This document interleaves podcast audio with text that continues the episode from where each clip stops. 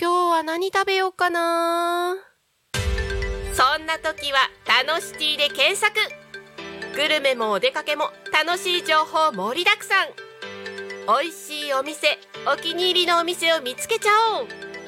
デジタルブックホームページにて配信中。みんなのタウン情報誌タノシティが11時をお知らせします。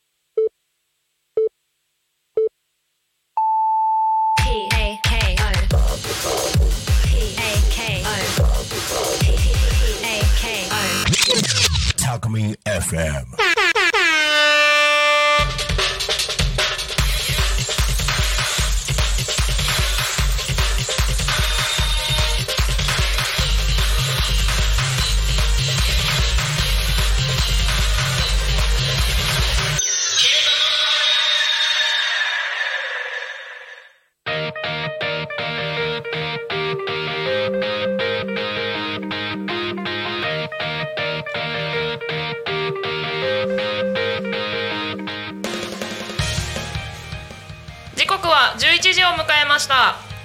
の始まりは「昼タコに仮眠」パーソナリティのグリコです。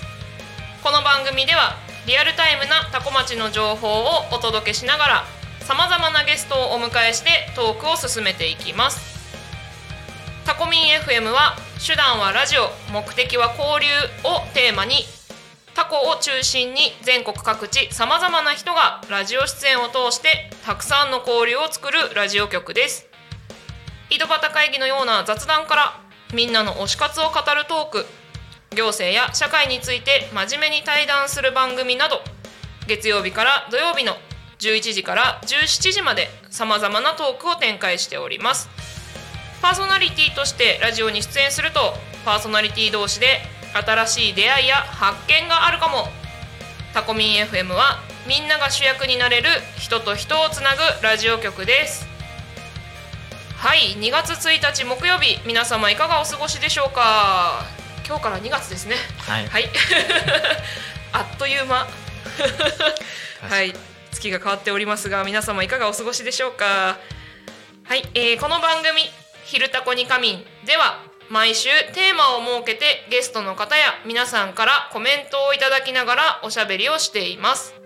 さてそんな今週のテーマは趣味趣味趣味趣味趣味。趣味はいということでねあのリバーブかかって遊んでますけれども。はい。というわけでですね皆さんの趣味についていろいろコメントいただけたらなと思います、えー番組へのコメントメッセージは LINE 公式アカウント X メール YouTube のコメントでお待ちしております。X は「ハッシュタグタコミン」シャープひらがなでタコミンでつぶやいてください。メールでメッセージいただく場合はメールアドレス fm.tacomin.com fm アットマークタコミンドットコムタコミンの子は C です、えー LINE 公式アカウントは LINE でタコミン FM を検索して友達登録。LINE のメッセージにてお送りください。えーまたですね YouTube のコメント欄の方でもコメントをいただくことができます。そしてですねタコミン FM の YouTube ライブは投げ銭ができます。この投げ銭は、えー全額タコ町および近隣地域の発展に関連するイベントの企画運営費に使わせていただきます。ぜひ投げ銭でタコミン FM の応援をお願いいたします。はーい。あすごい。なんかあっという間に YouTube の視聴者数がぐんって増えましたすごい ありがとうございます。はい。でね、そうそう YouTube の方々はきっと早う早う紹介せえと思ってると思うので次行きたいと思いますよ。はい。この番組はですね、さまざまなゲストをお迎えしてトークを進めていく雑談系生放送番組でございます。はいはい。本日のゲストは、えーグラディジョン合同会社の富田さんです。よろしくお願いします。よろしくお願いします。はい、えー、そして突然の無茶ぶりでございますが自己紹介をお願いします。はい、はい。えっ、と現在はまだあのフリーランスで、うんうん。えー企業の採用支援とか研修だったり、まあ、営業代行やりつつこはい。う地方の、えーまあ、お仕事のお手伝いっていう形でいろんな地方に行ってうんうん。いろんな方と関わるこことをしております。はい。ありがとうございます。あの本当ねえっ、とどうしよう。グリコと富田さんの話からすると えっと確かに。えっとですねお会いしたのが昨年の4月そうですね。か。一番最初もそうですね。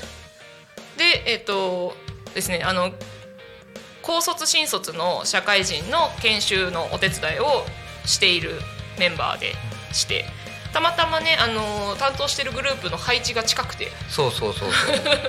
ちょっとあのその研修の前後とか間の休憩とかねおしゃべりをさせていただく中で、うんこの人は一体何をしている人なんだろうって思いながらずっと言われてましたよねそう絶対面白い人だよって思っていたので この前この前か先月のその研修の時に「ラジオ出ませんか?」って言ったらあのいろんな方いらっしゃるんですけど、うんいいんですかってか帰ってきたんですよね。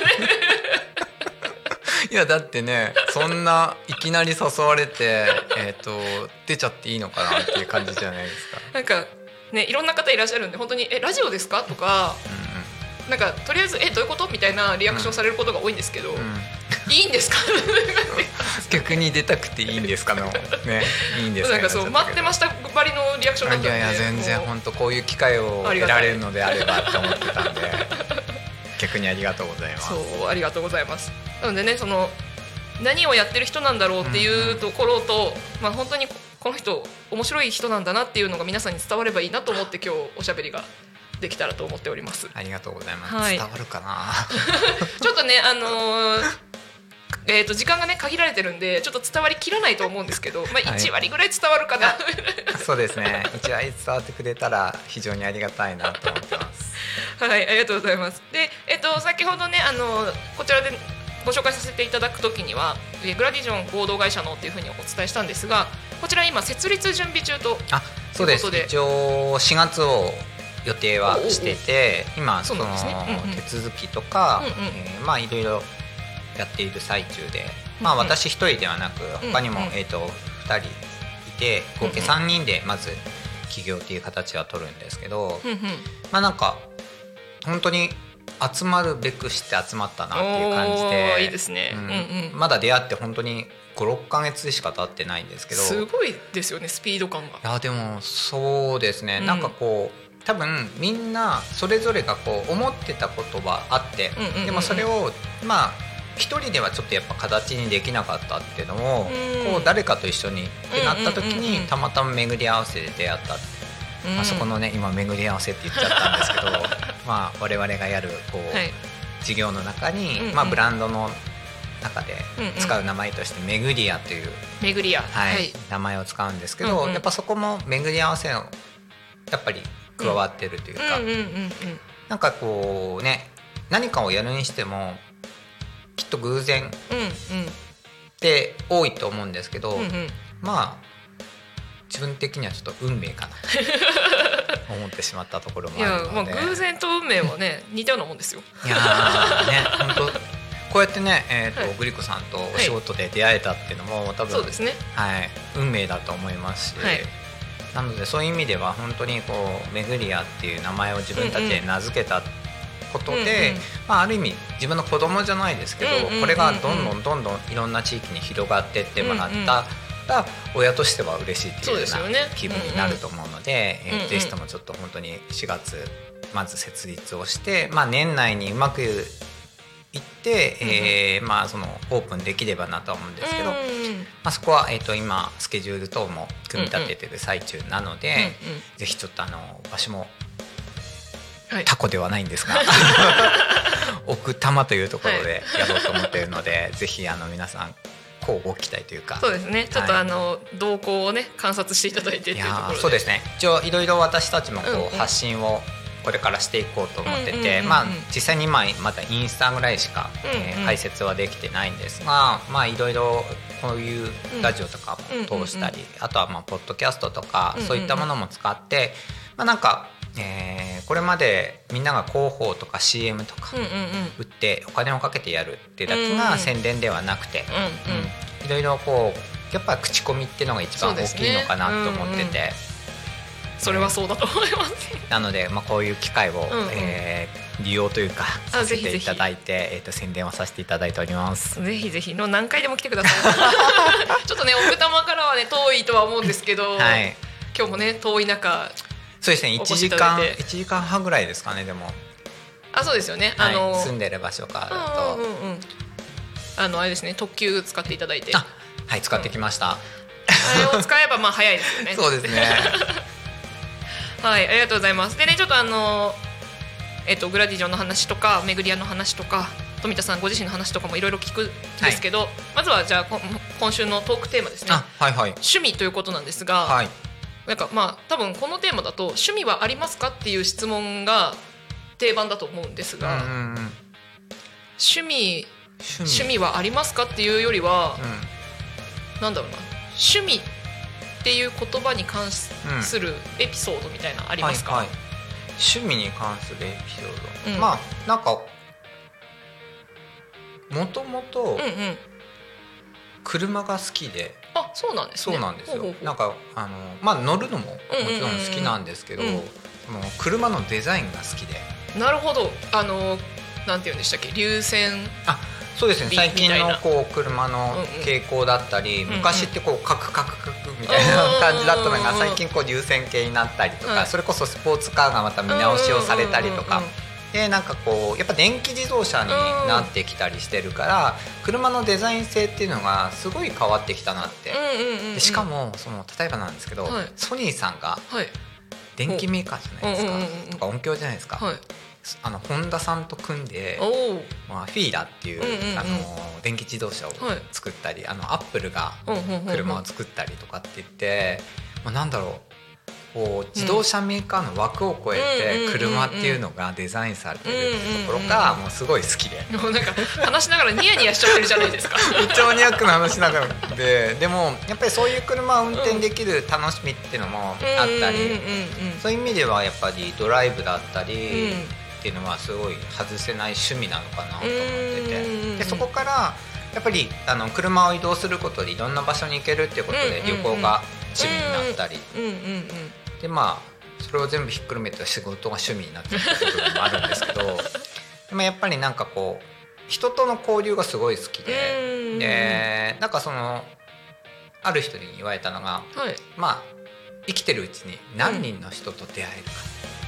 ああはい。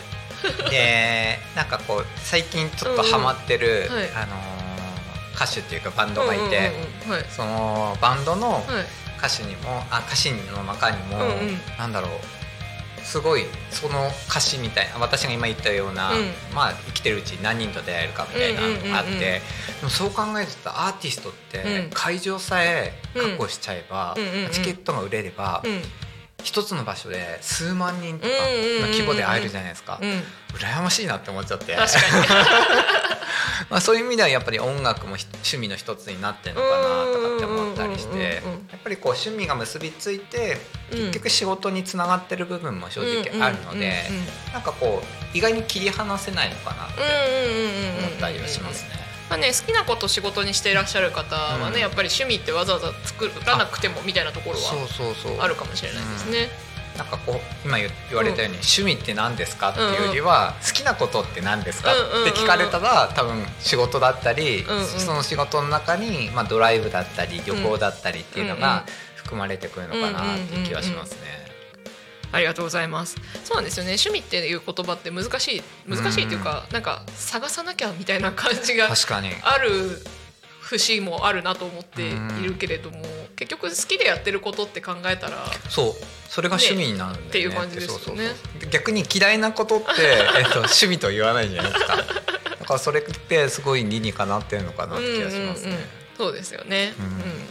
で本当ね多分あのそうさっきも言いましたけど好きなことを仕事にされてる方は、わざわざ別立てで趣味の時間って取らなくても、うんうん多分日々楽しいんですよ。いや楽しいと思いますそれは本当に。まあもちろんねあの仕事も好きでやってることだけれどもなんか前にゲストでいらっしゃった方では、うんうん。仕事はどうだけど趣味は性って言って性と動のバランスが取れるみたいな、はいはいはいはい、本当にだから仕事は人前に出てうん。活動的に動く仕事だけど趣味はって言ったらものづくりもう淡々淡とできること々と一人で静かにっていう感じ。うん。で、まあ、本当にまさに生徒どうだねっていう感じではあったんですけど、ま確かに。あ、そういうふうにバランスを取るっていうところはあるかもしれないですけどうん。それもでも結局趣味って言いつつもその作ったものを売ってたりもされるのであそしたらもう仕事じゃんっていう。でもそれも理にかなってますよね。でもまあなんかあの本当コロナをやっぱ得て、うんうんうん。そのみんな小物を作って販売をするとかっていう人すごい増えたなっていう印象があって、うんうん。あとはやっぱりこのそういうツールみたいのも増えたなって思うのでうん。そういう意味ではやっぱりこうものづくりってうん。今実は仕事で関わらせてもらってるんですけど、はい。まあ、製造業のお仕事とかも、うんうんうん。やっぱりこう日本の本当基幹産業じゃないですけど、うんうん。やっぱり見直しをされるべきうんうんうん産業なのかなって思ってて、うんまあ、そういう部分ではやっぱ人手がどうしても足りないとかってやっぱ聞くうん。うんうとなんとかしなきゃっうんうんてうんうん。思うところが正直あるんですけどね。うんうんうんうん。うんね、ものづくり特に伝統工芸関係だとね、あのこれまた不思議なことになんでしょうね。そういう環境が必要なのかどうかはもうちょっとグリコには分からないんですけど、うん。伝統工芸が盛んなところってちょっとこう田舎うん寄りというかはいはいはい。そして過疎が進んでいきとかあのなんだろう受け継いでいく人がいない、うん。担い手がいなくなっていくみたいなこともちらほら聞きますけど。確かに。なんかこう私はうんうん。いろんな地方行ったりして、はい。そういうものも見てきたりはやっぱするんですけど、んうんやっぱこう継承するべきものって、うんうん。多分都会よりはうんうん。田舎の方に多くて。うんうんでやっぱりその高齢化の問題だったり、まあ、継承者不足っていうところにつながるってやっぱあると思うんですけど、うんうん。なんかもともと多分そういう地域にこそ根付いた文化ってところもあるのかなって思っててだからこそやっぱり日本っていうのはそういうものを生かしてきちんと継承していくってことが大事で別にそこって正直な話はい。日本人にこだわらなくてもいいと思うんですよ。今って結構外国の方がそういうところに目を向けてくれてでもこう弟子入りみたいなところあったりするじゃないですか。ありますね。なんかそうそれってすごいいいことだなって思って。なんかあの他の国、うん。例えばアメリカとかうんうんって移民であれだけ人数が増えうんうんてうん。文化が多文化っていうかしたじゃないですか。うんうんうん。日本ってそれやらないじゃないですか。正直な話。そうですね。若干閉鎖的なところもあるなっていう気がするので、なんかそういうところをもっともなんか開放っていうかうん。して、いろんな人がいろんなことに目を向けてくれるっていうような流れを作った方が、うんうんまあ、伝統文化ってのは生き残れるんじゃないかなって気はしたりしますね。うんうんうんうんうんいいですねそうそれはそうですよね真面目な話になっちゃったね。ざ雑談系生放送番組 雑談はまあ別に真面目な話でも全然 ありがとう。今そうお話聞いてて思い出したのはなんかうん外国の方で、なんだっけな盆栽かなんかにあはいはい弟はい。子盆栽の企業になんか弟子入りしたかなんかみたいなのを何で見たんだっけなって思いなんかなんだっけな私も多分見たことあります、ね。思い出してました、うんうんうんなんか雑誌かなんかかな。でも寒い着た外国の人の写真はいはいのイメージがあるので、多分静止画だから多分雑誌。そうだね。なかなかね 映像で静止画だけを見るってことなかなかないから。あでもえっ、と、なんだっけな。それこそロシアかなんかの方の,、にあの外国の方が、うん。その日本に来てんうん日本の文化をなんか興味を持って、うんうん。で日本名を名乗ってやってるあのなんかあのすごい筋トレの NHK かなんかにも出てたことあそうなんですね。すごいその筋人はすごい筋トレのだけ今残っちゃったけど。はい。その何の伝統文化をあれ興味持ったかちょっと忘れちゃったんですけど でもすごい筋トレのすごい人っていうイメージが私も残っててでもなんか村村雲か村雨かあーなんか聞いたことないですか？そんな感じの名前、はい。うんうんうんうんうんうん。あれであこの人すごいなってやっぱ思いましたね、なんかだってわざわざ自分の名前を日本名に変えてまで、うん。えー、と帰化ですかねしてまでやっぱりその日本の文化ってものに興味を持ってうん日本に移住っていうかうんするっていう行動もやっぱすごいと思いますしやっぱり地方ってこうやっぱ人手が足らないから、移住者こう募集するところってたくさんあると思うんですよ。そうですね。でもやっぱそういうものもうん。何かに興味を持ってもらうっていう施策を町がどれだけできるかってところもうん。やっぱあるのかなと思ってて、まあね、今ここの多古町っていうのはい。もそういうところを力入れてるってお話を聞いたので、そうですね。本当にすごいなって見習ってほしいですよね いろんな地域が。ね、いろんな地域で多分いろんなこう試みをしているんだろうなっていうのはすごいこう聞かん？なんだろうな耳に入ってくるといそううかそうそうそう、ね聞こえてきますけどどうなんですかね？どこが成功してるとかあるんですか？ああでも私が行ったところだとその、うんうん。それこそ兵庫県の豊岡市ってところは、うんうん。あのまあ城崎温泉っていう温泉が有名だったり、コウノトリコウノが、トリはい。生息してるっていうかその、はい、あえてそういうコウノトリが来やすい環境を整えて、まあ、それで、えー、とお米をそういう製法で作ったりとか。うん、やっててすごいあの町自体にこう移住者が増えてたり、まあ、施策がすごいしっかりしてるなって感じはしましたね。でも逆にこう別にそういう施策をしてるから全てが成功してるかっていうとそういうわけではなくて、やっぱり、りその実は先日うん。はい。奄美大島行ってきまして、いいですね。奄美大島2度目なんですけどうんうんうんなんかその時はあの海運酒造さんっていうはい。はい、あのレントっていう焼酎が有名なんですけど、まあ、そこでちょっとだけ、えー、と働かせてもらって、ほうほうまあ、地元の人たちとの交流とかもさせてもらったんですけどはい。どうしてもなんかあの奄美大島っうんうん。て今世界遺産なんですよ。おー。で、えーとまあね。うん。観光資源としてはすごいあるんですけどうんうんうんでもやっぱり自然が豊かでそれをうんまあ破壊する行為はできない。うんうんそうなってきた時に今あるうん。こう観光資源をどれだけ有効活用できるかっていうところが多分問題になってくると思うんですけどそこの私が行ったところはこうはい宇検村っていうちょっとあの離れた場所ででやっぱり空港からも離れてるからなかなかその人が来ない来ないって言っちゃったらすごい失礼な話になっちゃうかもしれないんですけどやっぱりどうしても来にくい場所があるのでなんかそこだったら逆に自分たちがやろうとしているそのまあ宿っていうか巡り屋のえうんうんー事業に関してもんうん。なんかいろいろできるんじゃないかなってやっぱ思ったりしてうんうん。まあなんかそのどこの地域で、うん。えー、と自分たちのこううん。事業がはまるかっていうのも、うんうんうん。まあ見に行くっていうのもうん。一つの、え目的でいろんな地域には行ってるんですけど、やっぱりその宇検村ってところはちょっとはい。今、これから伸ばせる場所ではないかなってちょっと思っちゃったりしますね。なので、はい。ぜひ皆さん、行ってみてくださいっていうところになっちゃいますけど。えっとですね。そうそうそう。今聞いてる方の中ではうん。結局富田さんはあちこちに行ってる人なのかなっていう認識だけで終わってそうな気がするんですけど。確かに。あのちょっとじゃあまたこの4月から始まるはい。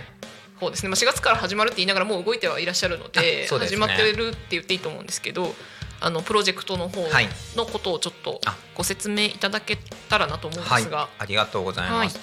もともとは、えーとまあ、地方をこう盛り上げようっていうようなうんうん。企画が実はありまして、うんうん。そこが去年の8月にそういう企画が持ち上がってて、うんうん。えー東京だと、えー奥多摩とはい。新島村っていうのが、うんうんうん。えーテーマであって、えー奥多摩は空き家、うんうん。えーと新島は食という形でテーマ決まってたんですけど、うんうん。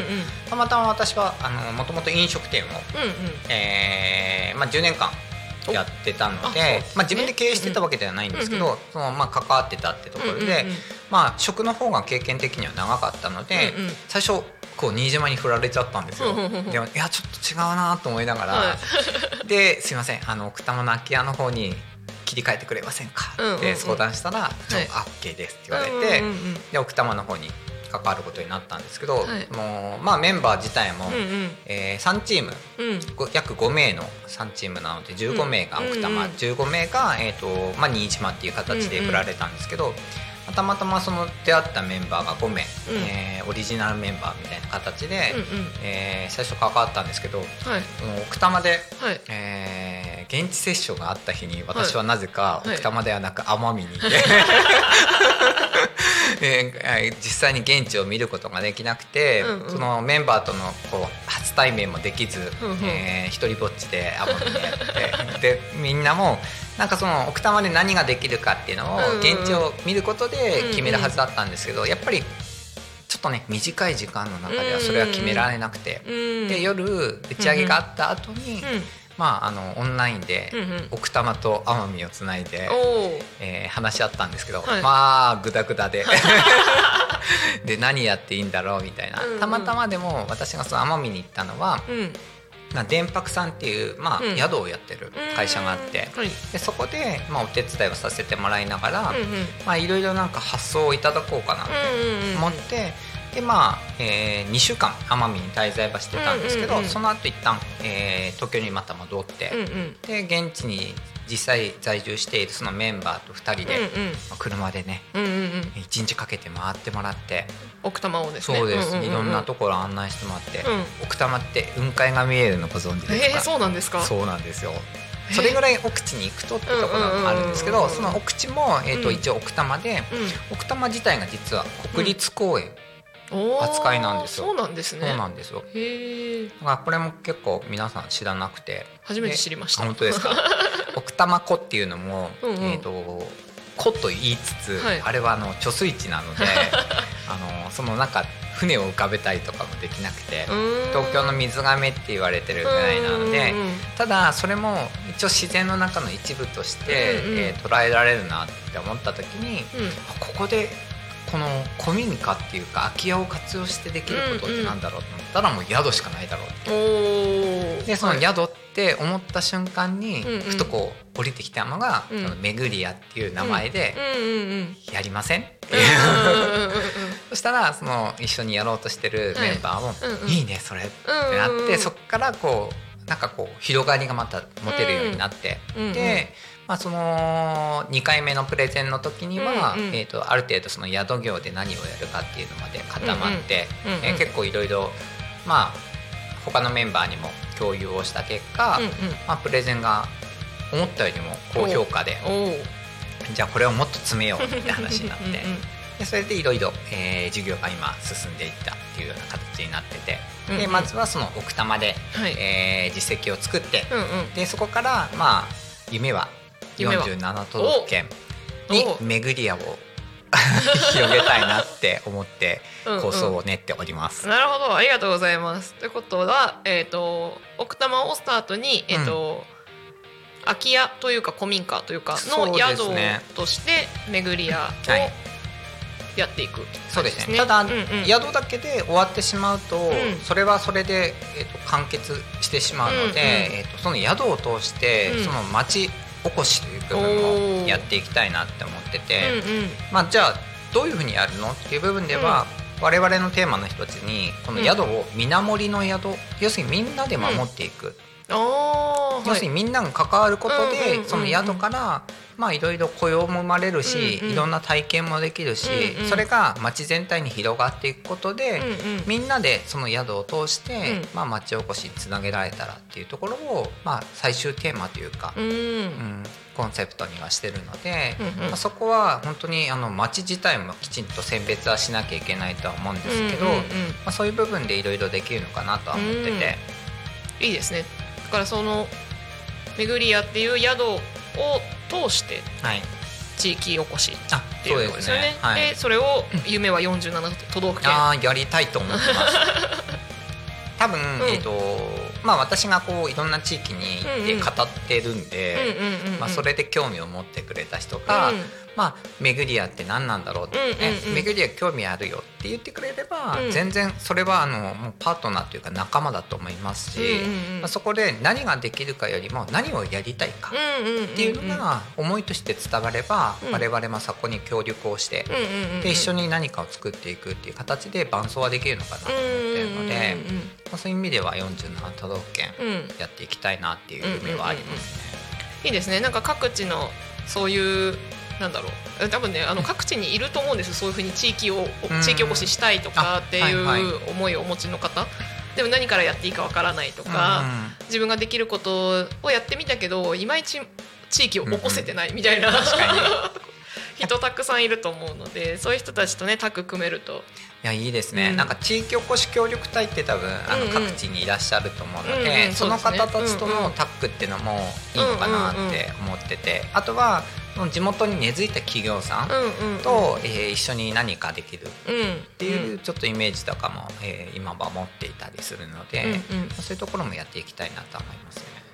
いいですね。もうなんだろうな。夢しかない感じですね。いやそうですね。なんかやっててっていうかみんなとこう、うん、昨日とかも、うん、えー、定例ミーティングみたいなのをやってるんですけど、はいはい、まあ、あっという間に3時間とか過ぎちゃうんで 本当にキリがないというか。すごいですよね熱量がねそれだけ皆さんあるからこそですよね。確かに、うん、はいありがとうございます。でねあの熱量は高いまま聞いてたいんですが ちょっとちょうどね時間が11時30分になりましたのでえっ、ー、とちょっとコーナーをいつものコーナーを挟みたいと思います。はいはいでねここでね使うんですねこれね。学校で聞くようなチャイムが。タコ町の気象情報をお伝えします。はいということでですね2月1日木曜日の多古町のお天気ですが、えー、晴れのち曇りとなってますね。で、えー、予想最高気温16度あったかい、えー、最低気温が4度。降水確率午前30%午後30%、えー、昼間は雲増加過ごしやすい体感。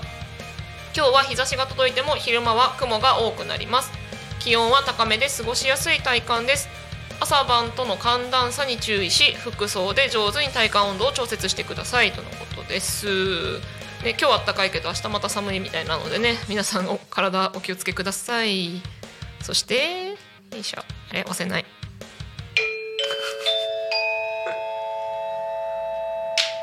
よいしょ。多古町の交通情報をお伝えします。はい、えー、ということで2月1日木曜日11時25分現在の主な道路の交通情報でございます、えー、事故の情報はございません。通行止めや規制の情報もございません。渋滞の情報もございません。今日もタコ町は平和です。平和ですはい、えー、ついねこうゲストさんがクスクスってなってくれるこの システムになっております。すごい面白い。はい、でタコミンスタジオから見える景色的にはですね空は、まあ、確かに雲多めですね。まあ、でも暖かいですよね今日ねそうですね。うん、でえっ、ー、と車道路の様子もまあいつも通り平和ですね。すいすいと、ええ。ー、そうですよ。あのこ交通情報読んでて、うん、渋滞情報たまに乗るんですけど。へえー、って言ってよね。違う。それで出るじゃないですか。何キロとかっていうの。はい。うん。0.2キロとか乗るんですよ。0.2キロって200メートル。信号待ちかなみたいな。確かに。なんかその0.2キロで乗るんだってことにびっくりするっていう。やっぱこう規模感で乗るんですか、ね、多分。普段止まらつまらないってことですよね200メートルって何台ぐらいですか？車でも車って大体4メートルくらいなので。で車間距離を取ることを考えると、うん。大体でも車間距離と本来であれば結構取んなきゃいけないじゃないですか。そうですよね。だから45台？45台？まあまあまあうん。やっぱ信号待ちですね。ですよねそうなんです。多古町平和なんですよ。いやいいと思います。事故がないっていうのがいいですよね。そうですね、うん、これなんか通行止めと規制の情報ないって言ってあそこでも主な道路のなので一応そうですね。あのメイン道路っていうところになるんですね。うん、そう今通行止め規制ないって言ったけど我が家の近くで今日からなんか工事で通行止めしてたなって思ったんですよ今。いやでもこの年度末って 道路工事増えるじゃないですか、そうなんですよね。だから嫌が王でもできるんですよ。ね、そうでもだからそう主な道路のなのでね皆さんそこはちょっと言ってるのと違うじゃんとか思わないでいただければと思います。いいですねそういうところが。はいでですね、えー、本日はゲストにえっ、ー、とメグリアのではなくて、えっと、グラディジョンのメグリアを広めてほしいですけどね。富田さんにお越しいただいております。改めてよろしくお願いします。あお願いします。はい。これえっとグラディジョンの意味は聞いても大丈夫ですか？はい。ありがとうございます、はい、えっ、ー、と地域にはこう、うん、色があるっっていうのを、まあ、テーマにしてて、まあ、奥多摩の場合は、はい、えーと、もともとブルーグリーン要するに奥多摩ってその自然があって、奥多摩湖の水があって、うん、まあ川とかも豊富なんですけど、そういう意味ではブルーとグリーンってあるんだけど、じゃあ我々はそこに何を加えるかってなった時に、やっぱりこう関係人口だったり、まあ、あのいろんなアクティビティがあって、そこに人が訪れるってところで、まあ、人が加わるよね、じゃあ人ってどんな色だろうって思った時に、グリコさん人ってどんな色に例えられます？人の色、はい。どうですかね？今とりあえず10人十色っていう言葉だけ出てきましたけど、はいはいはい、色か、うん、具体的に何色って言われたらなんだろう？ピンクとかオレンジとかなんかそういうそうです感じですかね。なんかオレンジって最初思ったんですよ、うんうん、ただ、うんうん、なんか人をオレンジって例えちゃうと、うん、なんかこう味気ないなって思った時に日本語ってすごい便利でいろんな色に関しても漢字で例えられたりとかってあるじゃないですか。でそこで思ったのが「代々」あはい。でまあ代表は、えー、とそこにこの代々受け継がれるっていうのを代々も踏まえて代々にがいいんじゃないっていうことで、まあ、そうすると代々ってまあオレンジよりは若干ちょっと赤みがかかったでそれで3つが混ぜ合わさったグラデーションっていうのでまあ、ワードが出てくるんですよ。でプラス、まあ、リージョンっていう地域とかっていう言葉があるんですけど、その2つを掛け合わせた造語を、あるメンバーの一人が「えグラディションでいいじゃん」みたいな。でもなんか最初はちょっとしっくりこなかったんですよ。うんうん、でもだんだん行ってくと馴染んできて、いやでも目的としてはやっぱグラデーションとリージョンだよね、だったらもうグラディションでいいじゃん。ただそのブランド名としてメグリアの方が広がってはほしいから、そんなにこう目立たない会社名にはなっちゃうのかなと思うんですけど、そこにもやっぱりあの我々の思いっていうのが入っているので、ぜひ両方こうきちっと広げていきたいなとは思って、そういう名付けさせていただきました。ありがとうございます。そうそう。きっと造語だなって思いながらなんだろうなって考えて。そうね。調べても出てこないと思うんで。はいそういったなるほどグラデーションですね。ね。そうですね、うんうん、だから言ってしまえばその、はい、多古町も、うん、多分地域の色っていうのは、うん、あのまた違った意味であると思うんですよ、うんうんうん、なので我々はそのいろんな地域を巡る時に、うん、その地域の色っていうのをきちんと大事にして、うん。うん、まあ、色っていうのをその、まあ、地域性、うんうんっていうところに捉えるんですけど、うん、まあ、それをグラデーションにして例えばその宿ののれんが、えーと、メグリアっていうロゴは一緒なんですけど、もうのれんのグラデーションは地域によって変えるっていうのもやっていきたいなと思ってそうするとこの地域はこのグラデーションなんだなって。なんか一つのカラーで終わりたくはないっていうか絶対終わらないと思うんですよ。なのでそういうところも踏まえてやっていきたいなと思いますね。いいですね。今なんかその地域によって色が違うで思い、はい、思い出したことしゃべっていいですか？はい、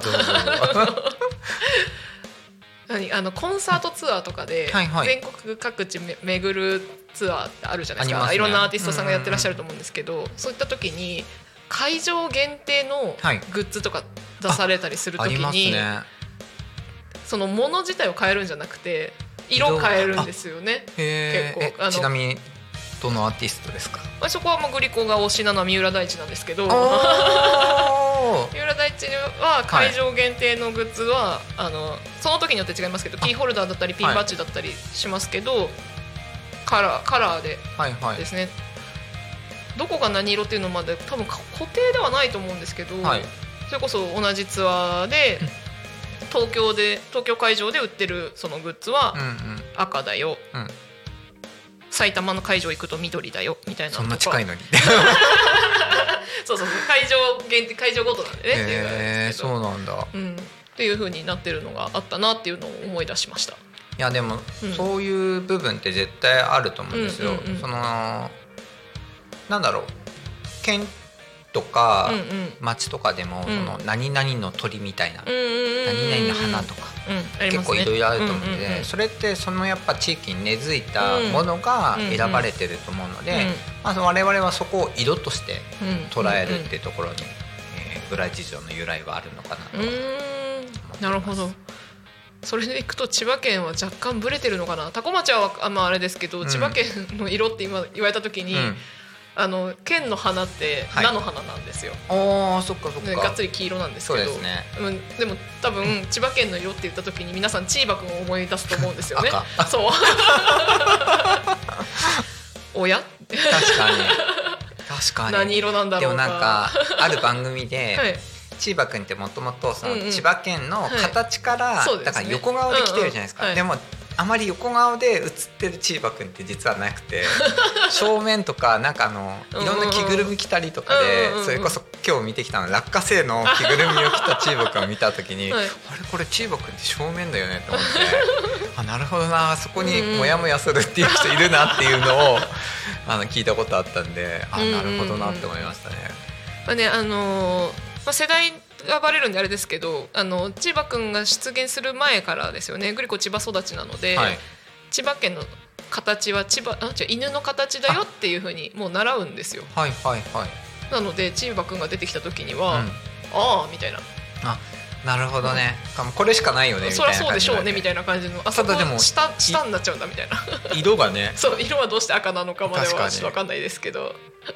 そうそう横向きなんですよね。そうでも本当になんかそのいろんな意味でうんうん。こう、日本地図って見てても面白いし、うんうんうんうん。そのまあ日本の各地のうん。このアピールの仕方、うんよくあの魅力度ランキングとかあるじゃないですか。私の地元本当にあの名前は出したくないんですけど あまりこう評価は良くなくて。うん。うん、なんで、なんで？ってずっと思ってるんですけど、あでもこれってそのブランディングの仕方だなってやっぱ思ったりもして、うん。でもなんかどうなんですかね？逆にもうその魅力度が低いっていうことをを売りにしてる ところは正直ありますね。まあでもなんかこうと同じ東京都のあのはい。東京っていうかはい。関東の中でもそのやっぱ北関東南関東みたいに分けるじゃないですか。あれ一つでよくない？正直思ったりもする時あるのうんうんうんでえそんななんか北関東って分けられちゃったら北だけ違う地域みたいな。でしかも南関東の方が多いじゃないですか。そうですね。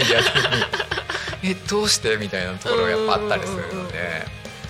なんかそれでいくとあれですね。あのまた話が全然違うかもしれないですけど、はい。あの小学校の時、はいはい。中学校かな？あの日本のその地区分けというか、あはいはい。地方分けっていうんですかね。あの東北地方関東地方、中部地方とかって近畿地方とかって分けるやつやった時になぜか中部地方だけ、うん。中部地方の中でも東海あ。中央高原、はい。北陸みたいにありますなっててね。なんでって思ってました。いいじゃんだから1個で中部地方なんでしょ？みたいな。でもそれ言うとあれだよね JR とかってそうですね。東と西じゃないですか大きく分けて。あまあ、あと北と,、うんうん。えーとまあ、九州があるかもしれないけど、まあそこで沖縄だけないじゃないですか。めっちゃ仲間外れ的にな。そうですね。ね。うんそう。いろんな区分がありすぎますね。あそうなんかこう、分けることうで、ん。その自分たちの理解をうんうん。深めるっていうのももちろんあるとは思うんですけど、うん分けることでうん。差別じゃないけど、につながる可能性もあるなって、やうんっぱり最近ってそれこそなんだろうこう LGBT っていう言葉とかもすごい無理やり作ってる感ってあるなってうん実感をしてて。でなんかやっぱりそれをうん。公表することで、うん。なんかこう今まで言えなかった人がうん。言えるようになったってうんオープンな部分もあると思うんですけど、逆にいや言わないでほしかったって思う人も中にはいるじゃないですか。多様性って言葉とかもすごいジェンダーレスとかも大事ですし、なんか言葉でその仕組みを解放しようとしてる、うん無理やりでもそれって無理やりだから、多分窮屈に感じる人も中にはいるんじゃないかなってやっぱ思ったりするのでそういう意味では本当になかなかやっぱ言葉って難しいなっていうのは。そうですね、まあ、さっきの名付けにもね関わってくる部分だとは思いますけど、うんうんうんそう名前をつけるっていうところで名前をつけるあのなんだろうな新しく作ったものに名前をつけるっていうのは全然うんハッピーな部分でいいと思うんですけど、そういうふうに区別するために言葉を作っちゃうとうんそれがゆえに当然こう区別される弾かれる人というかそっち入りたかったのにみたいな。感じになっちゃったりとかもねしますしう。ん逆にそうそうそう。えそこ目の前で線引かれちゃったみたいな人とかもねいるでしょうし、と思いますね。だからなんかすごい、うん。あのー今まあそれこそこう幼稚園とか保育園はい。とか小学校ってやっぱ上がっていく中で、いろいろ教育の問題とかも多分出てくると思うんですけど、うん。やっぱそういう意味では本当にあの今の若い子たちって情報過多になってるのかなって、うんうんうん情報ありすぎて選択ができない。うん。で多分我々がこう一緒にやってる仕事とかも すごいやっぱりうん。その高卒のうんうん。新卒の子たちを見てても、まあそれがすごいあからさまに出てるなっていう気はしたりするので、まあ、だからこそ我々のこう大人の役目って何なんだろうとかうんすごい考えさせられるし。そうですね。ね、でもしかも月1回しか会わないじゃん、あの中でどれだけ自分たちの言葉って響くのかなってうん。うんやっぱ思いますよね。まあだからこそこうなんか大人がこうきちんとうん若い子たちっていうか自分の子供世代とかに言葉っていうのをきちんと伝えられる環境っていうのを大事にしていきたいなとは思いますね。まあねこれもまたちょっと戻っちゃうかもしれないですけど やっぱ巡り合っていうもので、うんうん。まあ、体験を通すことで、うんまあ、親子が、うん。えー、といろんなものを体験することで、うんうんうん。その日本の文化だったりもそうですし、うん。まあ、交流。うんうん。やっぱりいろんな地域の人との交流ってすごい、あのー自分の心を豊かにするというか、うん子供を通して大人も豊かになるし、うん。その体験を通すことで子供たちも豊かになる。っていうのをうんうん。うんやっぱ巡り合っていうものを通してやっていきたいってところはあるので、うん本当にそれは多分いろんな地域でできるのかなって思ってて、どうですか？あのはい。子供の頃ってはい。土と戯れたことありますか、土と戯れたこと。えっ、とでもグリコ言ってたのは幼稚園じゃなくて幼児教室って言って、はい。あの無認可のとこなので、はいはい。ななのでなのかは分かんないけど あのそこで、えっと、貸し畑みたいなの借りてて、なので何年中さん年長さんの時っていうのは、あれどれぐらいなんだろう。子供の足でも多分20分歩かないぐらいのところまでみんなでぞろぞろ遠足じゃないですけど、畑まで行って掘り起こしてとか、当時はなぜ幼虫が触れたんだろうかって思いますよね。ーもう私あれなんですよ。あの虫が苦手すぎて。そうなんですね。そうなんですよ。あの以前それこそ奄美に本当に行った時うんに、うん。虫しかいなくて。もうなんか恐怖でしかなくて。でも人間ってすごいもので、うんうん。2週間も滞在してるとはい。慣れてくるんですよ,、そうですよね。でもやっぱり東京に戻ってくると、また。触れなくなるんですよ。だから本当に地元そう地元に住んでる人たちのこの対応力ってすごいなってやっぱ思いますね。うんうんうん。でまあそう。そうですね。だから土いじり子供の時そうやって土いじりをする機会はありましたけど、まあね幼虫はさすがにもう今は触りたくない触れないでも子供って触れるじゃないですそうか触ってた気がしますよ。なんだろうね。あれ不思議ですね。何を知ったら触れなくなるんですかね。いやでもそこも大事だけどやっぱりこの土ね。そう土もそうだし、うんうん。その自分たちが食べてるものって、じゃあどんな人たちが作ってるんだろうとか、うんどういう過程でうん。このお店にうん。仕入れられるんだろうとかっていうのをんんんうん。知ることってすごい大事なので。そうですね。なんかこう、うん。当たり前にお金出せば買えるってものうんが。本当は当たり前じゃないんだようんっていうことまでやっぱ知ると、うん。その物を大事にするとか、物の価値っていうのを、うん。自分自身がどういうふうに感じるかっていうのが、うん。やっぱり見えてくるのかなって思うので、そういう意味では本当にあの体験って大事だなって思ってて、うんうんうん。でなんかそれこそ本当地域の人たちって、うん。やっぱり地元でしかうんうん。物を見れないから、うんあのそれこそ若い子たちって大学とかの進学で、うんまあ、県を出たりとか、うん。で、まあ、なかなか U ターンの機会っていうのも難しいなっていうのはやっぱ雇用の部分だったり、まあ、自分たちの地元に帰りたいけど、うん。仕事がないから帰れない、でもそれを例えば自分たちでも仕事を作れる環境だったり、魅力ある仕事があったりっていうと、やっぱ U ターンっていうのはそうですね。うん。増えるのかなって思ったりはしますね。そうですよね。そう。多古町もそうなんですけど、うん。あの結局進学するときにどうしても出てかないとってうんうんうんいううん。ところはあるんですよね。まあもちろんね中には通う頑張って通う人もいるなんですけど、うんうん。そうですね帰ってくる。すごい多分難題だとは思いますけど、でもやっぱそこをクリアっていうか、うんうん。少しでもこう前向きに検討する自治体っていうのが増えてきたら、すごい多分あの今の若い子たちっていうのは、うん。地元を出ても戻ってきやすいっていうのはえー増えるんじゃないかなって思うところはありますね。うんうん。まあね本当どこにでもある問題だし、うんうんうん。なんでしょうね。なんかどうなんだろう。そんなにみんな地元嫌いなの？みたいないやところも、でもなんか話聞いてるとうん。地元好きですよね、うみんな。ん、。そうなんですよね、だから帰りたいけどでもみたいな感じそうそうそう。ですもんねだからなんかうん。結婚したら戻りたいっていう人とかもいるけど、でもそれは、まあ、例えばまあ旦那さんの仕事の関係が、今だったらねリモートワークとか増えて、うんそれこそ郊外に住んでもっていうのはあると思うんですけど、なんかね最近また話聞くとこう、はい。逆行っていうか また戻ってきてるよねって、うんうんうん。出勤を当たり前にする企業さんって、うん確かに我々も思うんですけど、うん。オンラインだけで話してると、うんうん。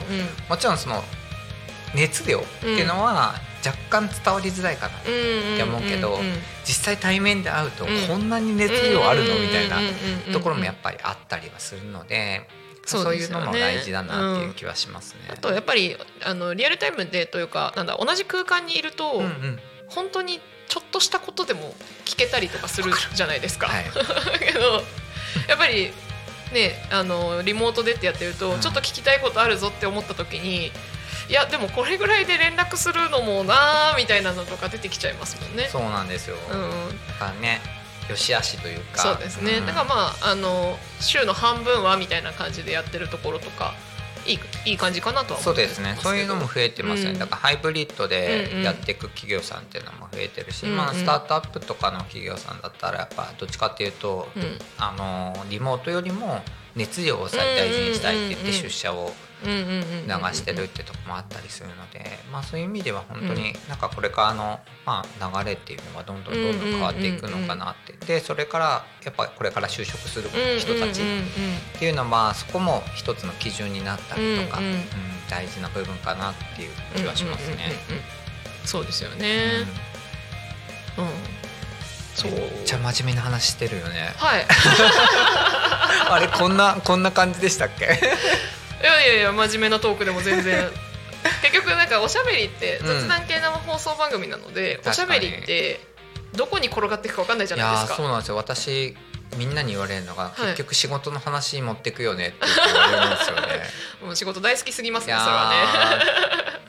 ー 大好きですね。もうなんか人に関わることは本当にうん好きすぎて、うん。なんでこんなに人好きなんだろうって思ってますよ。そうなんですね。これはでもさっき飲食10年やってらっしゃっておっしゃってましたけど、いろんなキャリアをお持ちだとは思うんですが。そうですね。もともとはい。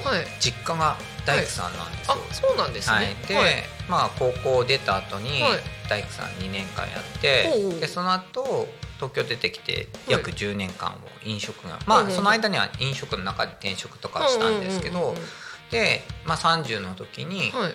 まあ、営業職の方に変わってでまあちょっとはい。精神いろいろメンタルもそうですけどこうやられて、はい。でもなんか悔しくて、はい。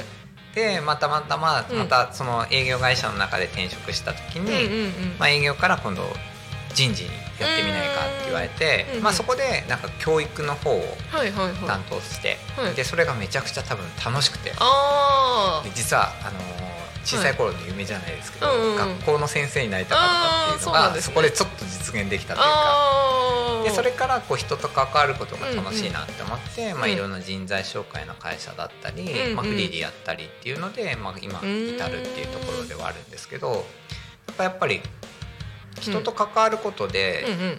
この自分の心が豊かになるっていうやっ。ぱ自分に足りないものは別な人が持ってるうんでそれを自分が吸収することでまた新しい人につないでいく。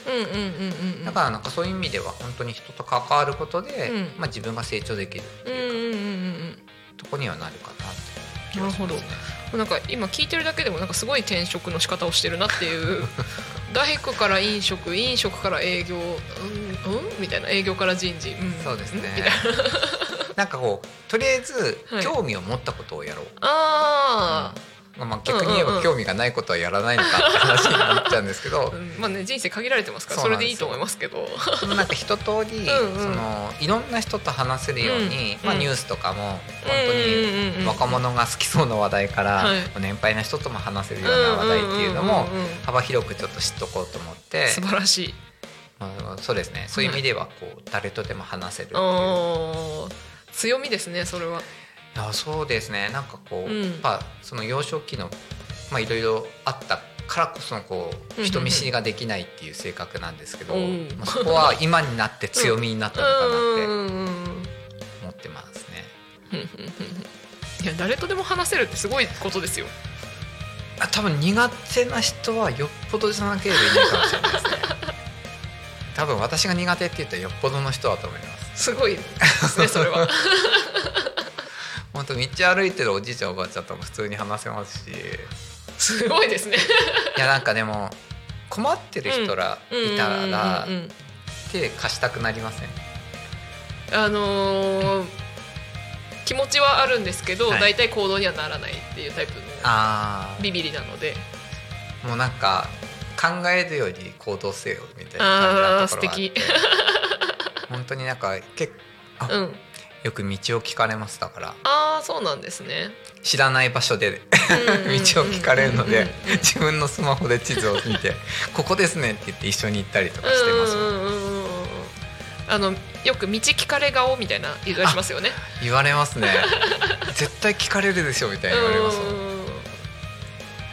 なんかねなんでしょうね。聞かれるとしたら知らないところで聞かれますなぜでしょう？なんでですかね。なんか不思議ですよねあれって。私も知らないよみたいな感じになるんですけどね。でもねそこを知らないって言い切っちゃうのはできない。ああ優しいですね、うん、私も分かんないです。一緒に探しますって感じにはななるかな？あんまなんないな。あんないのか。なんか、うん、私も分かんないんですよね。で大体あそうですかすいませんって言われて終わっちゃうことが多いですかね。なるほど。ピークさんちょっと優しさが足りませんね。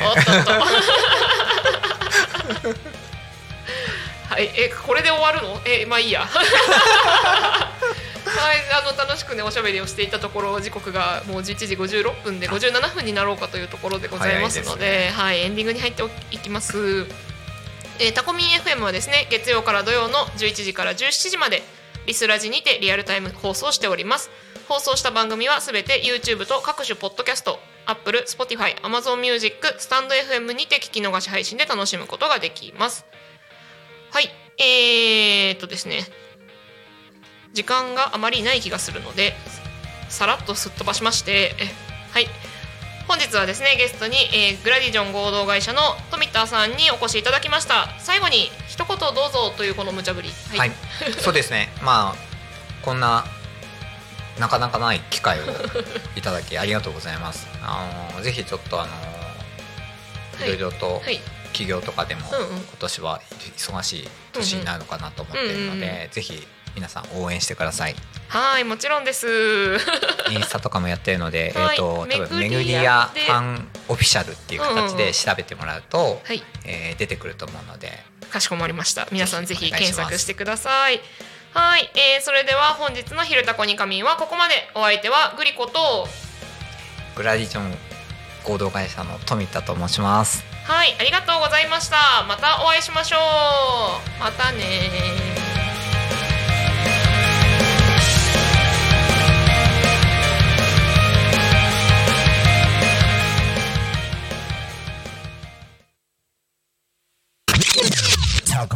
FM